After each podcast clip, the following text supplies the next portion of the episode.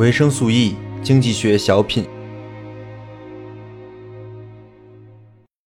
欢迎收听经济学小品。经济学小品是维生素 E 经济学系列的补充节目，将以短小精悍的方式为您呈现节目中未完全说明的一些重要概念。本期的主题是凯恩斯的投资理论。我们在上一期经济学系列中提到了，凯恩斯不但是一个经济学家，还是一个投资大师。他成功的为自己以及他布鲁斯贝利的朋友以及剑桥大学赚到了数倍的投资收益。当时讲到这一块的时候，就有朋友留言说，也想听一听凯恩斯在投资这一块的故事跟他的投资策略。那我这期经济学小品就来满足听众的需求，来讲一讲这个话题。在上一期节目中，我们讲到了凯恩斯的经济学思想的一个大转变，就是凯恩斯由前期的古典经济学的继承者，不断对古典理论打补丁的一个学者，到后期彻底的抛弃了古典经济学，自创了宏观经济学的理论，成为新理论的建构者的这个转变。这个转变一样存在于凯恩斯的投资实践之中，以一九三零年为界限。凯恩斯的投资策略也从前期的依靠自己的远见、学识、对宏观经济的判断、对政府内幕消息的掌握，转变到了后期注重单一资产的持续盈利、注重基本面、注重分红，成为了一个长期的价值投资者。在这期，我们将分别为大家介绍前期跟后期的凯恩斯投资策略，也将介绍凯恩斯是为何转变，以及转变前后凯恩斯的投资表现。凯恩斯的投资实践是从一九一零年开始的。一九一零年之前呢，他还是一个收入主要靠工资的光荣的打工人，不是资本家。在一九一零年，他在做讲师的时候，就在课上讲了许多他对投资的理解。那个时候，他已经对投资非常有兴趣了。于是，在之后的几年，他逐渐的去在投资的市场上进行了他的实践。那个时候，早期的凯恩斯，他相信几个东西。第一个呢，就是概率，他是一个概率实在论者。他相信概率能给我们带来关于世界的真理，概率和逻辑是一样坚实的，是一种完全可以了解到的、完全可以认识到的思维方式。那也就是说呢，他可以通过概率来对市场的走向进行预测。这具体的内容，我下一期就会讲到凯恩斯写的《论概率》这本书。呃，我们在里面也会讲到概率这个事情到底有多重要。如何看待概率，在某种意义上就决定了某个人的价值观啊！这当然，这都是我们下一期的内容。先卖个关子，因为马上就上线了。这是第一点。第二点呢，他相信自己的学识。这个我们在上一期也说过了。凯恩斯从出生以来就是那种别人家的孩子，是人群中最亮眼的存在。他这种人的自信心爆棚，其实是很能理解的，对吧？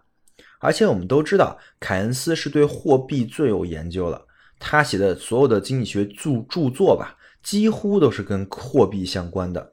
那自然他就认为，他在看待货币、看待货币的汇率、看待外汇这件事情的水平，就要远高于常人。凭借这一点呢，他最早的投资标的也就是国外的货币，也就是外汇了。这是第二点。第三点。就是他在政府工作以及和政府的很多的高官保持良好的关系，这个这个事儿了。按照现在的话来讲，一个在财政部工作过的人，理论上是不应该去做投资的呀。我们现在知道这个东西叫做内幕交易，对吧？要抓去是你是要被抓去坐牢的。但是凯恩斯那个时候，内幕交易这个词儿还没出来啊，也没有人知道这么搞是不道德的，是有问题的。于是，凯恩斯就凭借着他在政府的关系和他在，呃，和他的工作，理所应当的获得了大量的有关政府的、有关外汇市场的、有关货币市场的、有关商品市场的消息。凯恩斯自然就可以利用这些消息来发财，对吧？但是凯恩斯又是个很矛盾的人，他一边用这些消息发财，一边又在呼吁政府赶紧立法禁止这样的内幕交易。不过仔细想想啊，又不矛盾，因为所有做投资的、做高频交易的、做套利的人，也都是在一边利用规则来赚取收益，一边又要呼吁修改规则。同时，他甚至他利用规则，就是为了来证明，哎，你看这个规则是有问题的，所以一定要改，对吧？这可能在这个角度上来说，又是不矛盾的。凭借上述说的那三点，凯恩斯的早期策略其实也就非常简单了。凯恩斯通过内幕消息来判断整整体的趋势，同时呢，通过自己的学识和能力来对他的标的进行择时，进行买入卖出。同时呢，他在通过计算概率来进行获利。也就是说，早期的曹凯恩斯是一个依靠消息跟自己的计算来进行短期投机的一个投机者。那他早期的那些投机都在投，他的投资标的都是什么呢？他的标的其实非常明确呀，一小部分的股票，大部分的外汇和大宗商品。那如果了解一点投资理论的同学，可能都明白，这三个东西都是风险非常高的投资品。注意，这个风险高不是说一定会赔钱，而是说它的波动大，它的方差大。投资的一个基础知识就是风险跟收益是永远挂钩的，对吧？高风险的投资回报率自然也是高的。我不知道维生素 E 之后会不会系统的讲投资理论呀？有可能在后面讲到一定经经济学讲到一定程度的时候会讲。不过我觉得不管我之后有没有系统的去讲这个这个东西，作为作为常识，大家一定要知道啊，就是高风险意味着高回报。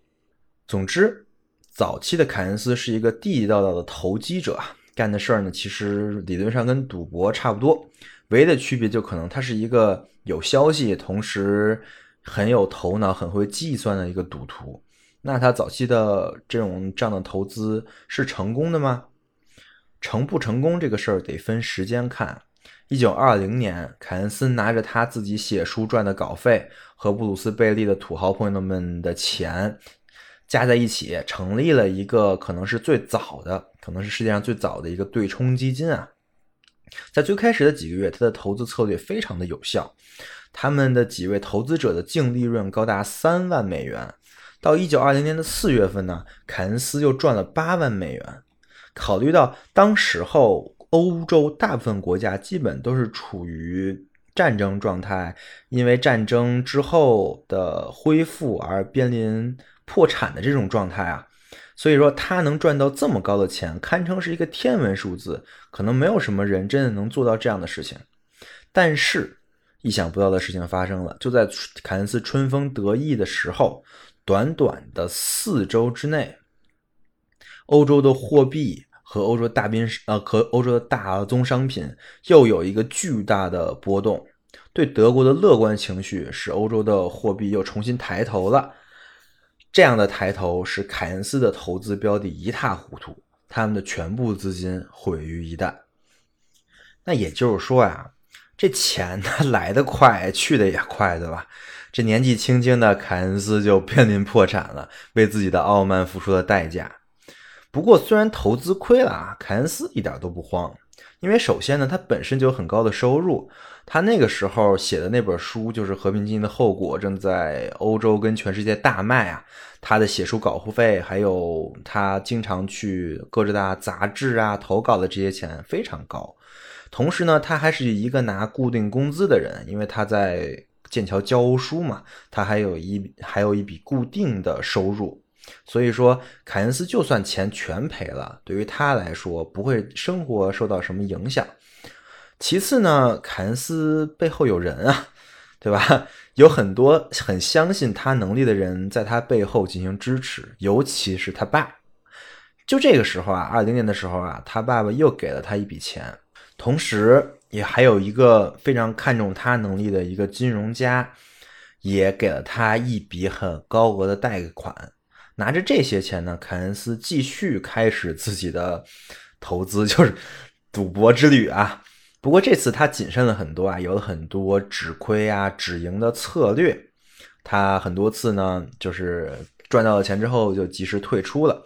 呃，于是到了一九二二年啊，凯凯恩斯，呃，从濒临破产的状态成功的回来了，还有了两两万英镑的净收益，把贷款也还掉了，还盈利了。但是这还没完呀，因为这个投机者的道路其实是没有尽头的。凯恩斯在后面呢，又盯上了大宗商品。正好二十年代的时候，整个欧洲的物价是剧烈波动的，这大宗商品的价格就跟过山车一般啊，非常的刺激。据说，啊，在凯恩斯投资大宗商品之后，他的净资产也是跟过山车一般。在一九二七年的时候，他的资产达到了顶峰，有多少钱呢？超过三百四十万美元。你算一算，从一九二二年的两万英镑到一九二七年的三百四十万美元，短短五年时间，你看它涨了多少？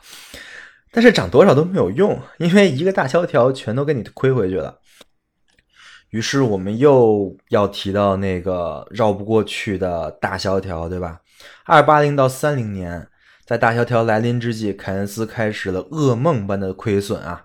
当然也不止他，当时整个西方世界都可能就没人不亏的。就凯恩斯，纵然他有内幕消息，纵然他天赋异禀，但是他还是没预测到这次大萧条有这么严重，他没来得及跑啊！于是很可惜的，我们伟大的凯恩斯同志第二次濒临破产，这回他连。他连他收藏的画可能都要卖了，不过就是因为这次失败，让凯恩斯彻底的发生了改变，不管是投资方向的还是学术方向的。从这个角度而言啊，这次失败可能是对整个投资界和经济学界都不是什么坏事儿。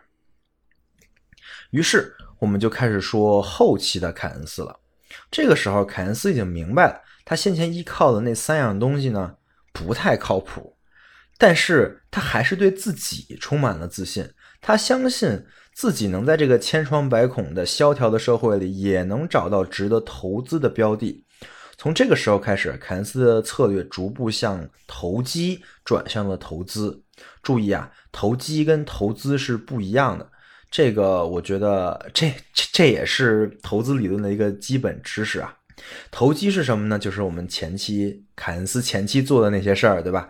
那投资是什么呢？我们接下来就说，凯恩斯呢，逐步把自己的投资的目光转向了微观，转向了单一的公司上面。他再也不是经常去思考那些宏观上面的呃风险，那些外汇、宏观政策对他的投资影响了。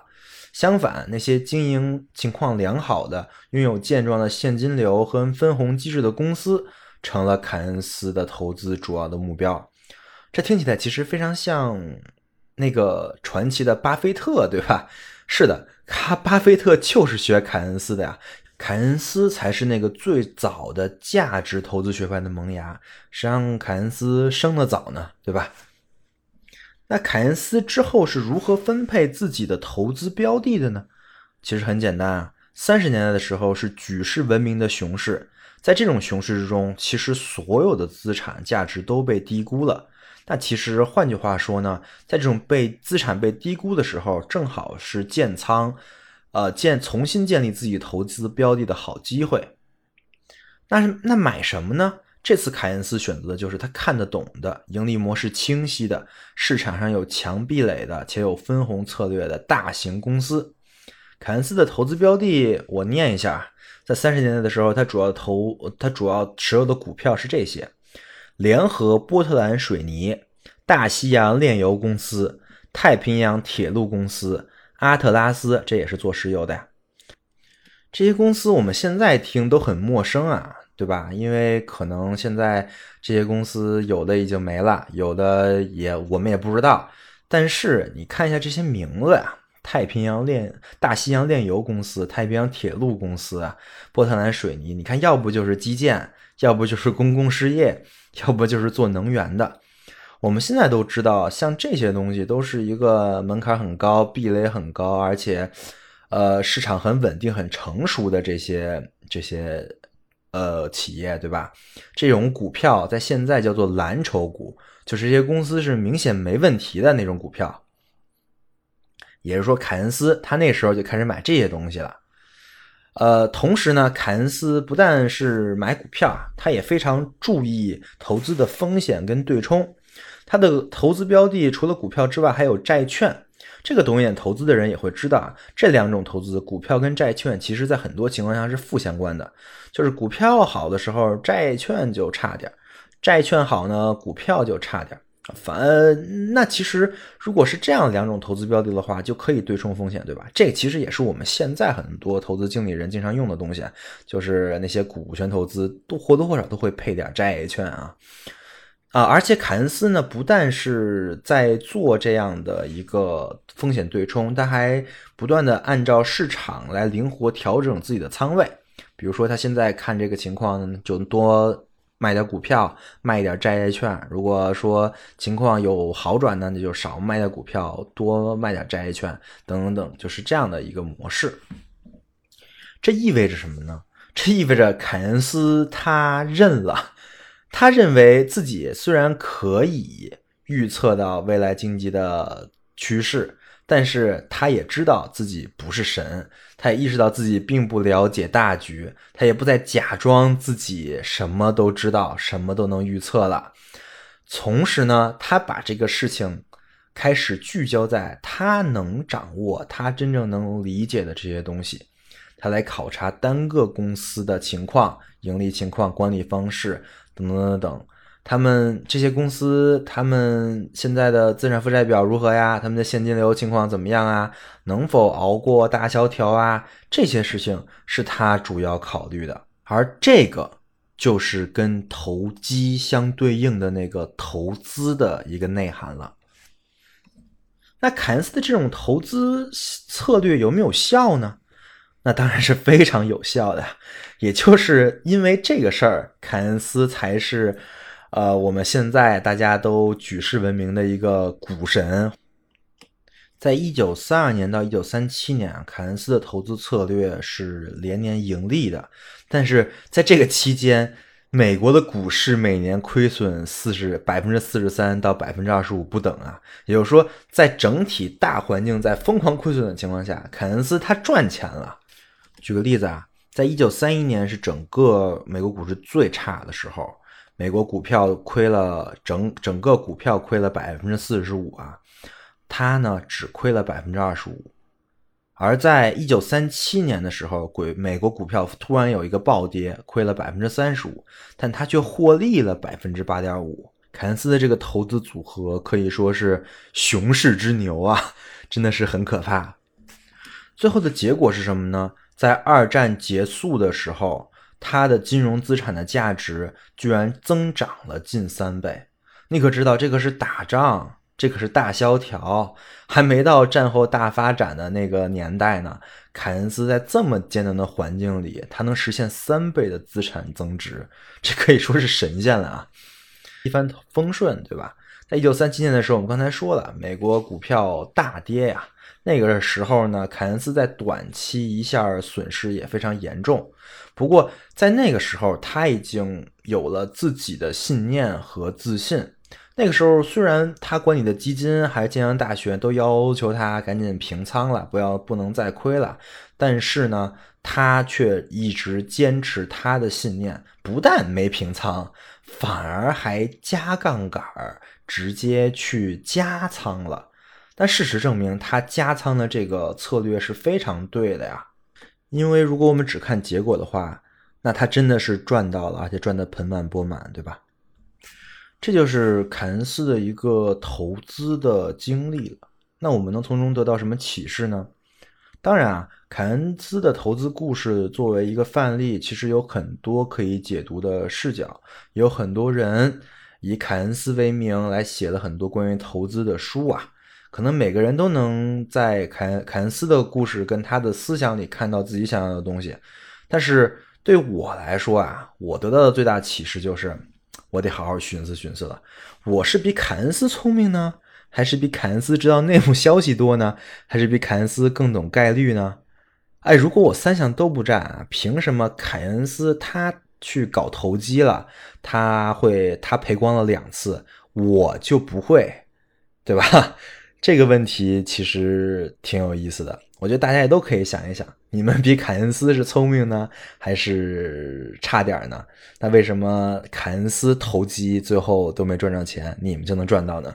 节目最后要说一下，其实，呃，我们在讲凯恩斯的投资策略，这是第一期小品，在之后我还会再讲一期凯恩斯的一些投资的跟投资相关的内容，因为凯恩斯的那本《通论》啊。其实也是被投资人视作投资的圣经，里面有很多对于投资这个事情的一些启发，所以我会在主节目讲完了通论之后，再做一期对投资这个事儿再进行一些详细说明。好的，以上就是本期经济学小品，我们下期再见。在这个世界里寻找着你。的梦想，你问我梦想在哪里？我还年轻，我还年轻。他们都说我们把理想都忘在在那轻狂的日子里。我不哭泣，我不逃避。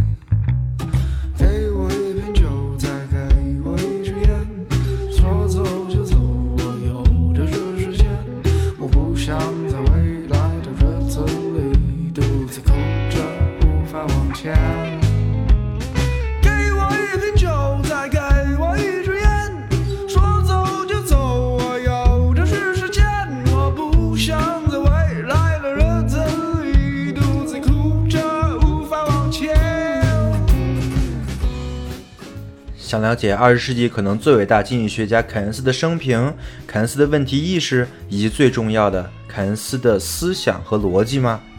维生素 E 凯恩斯经济学系列决战更新中，快来收听吧！不想